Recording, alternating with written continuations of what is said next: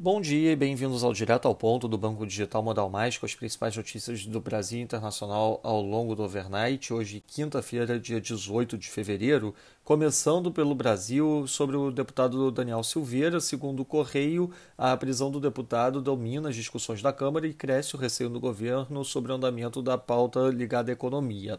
Parlamentares garantem, porém, que o episódio não vai contaminar a agenda econômica.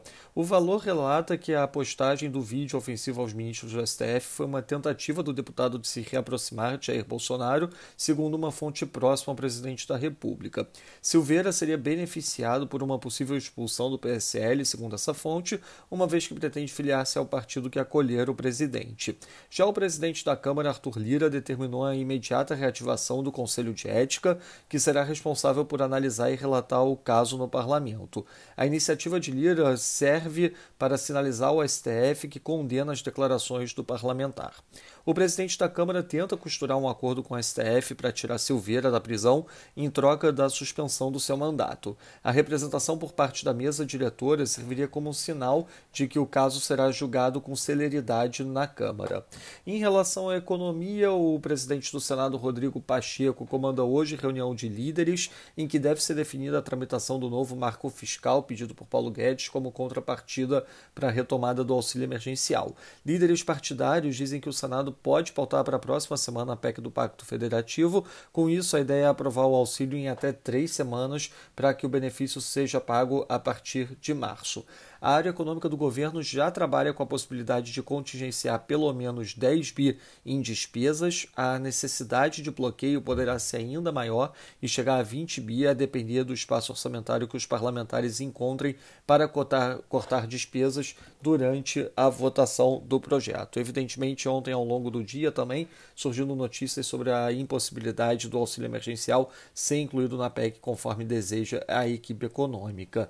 Sobre vacinação, o relator na Câmara da MP 1026 de 2021, que facilita compras pelo governo de vacinas para a Covid-19, o deputado Pedro Westphalen propôs que o setor privado também possa adquirir os imunizantes.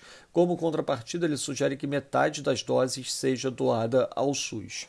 Passando para o setor internacional, nos Estados Unidos, o Texas proíbe a exportação de gás para fora do estado até 21 de fevereiro para tentar resolver a crise energética. Já a Casa Branca diz estar envolvida ativamente para endereçar a falta de chips e semicondutores que impactam a indústria automobilística. Na China, na volta do feriado do Ano Novo Lunar, o PIBOC injetou 200 bi de yuan via MLF com 2,95% de taxa. E em relação a vacinas, a Pfizer indica em estudo publicado que uma dose de sua vacina tem eficácia de 93% após duas semanas e pede utilização do regime de uma dose somente para aumentar a oferta de vacinas. Na agenda do dia, destaque às 8 da manhã para uma aparição do Saunders do BOE da Inglaterra, às 10 da manhã uma aparição da Brainerd do Fed. E às 10 e meia a divulgação do Philly Fed Business Outlook. Ao meio-dia, uma aparição do Boston do Fed. E ao longo da noite a divulgação do GFK Consumer Confidence no Reino Unido. E às 9 e meia a divulgação de vendas no varejo na Austrália.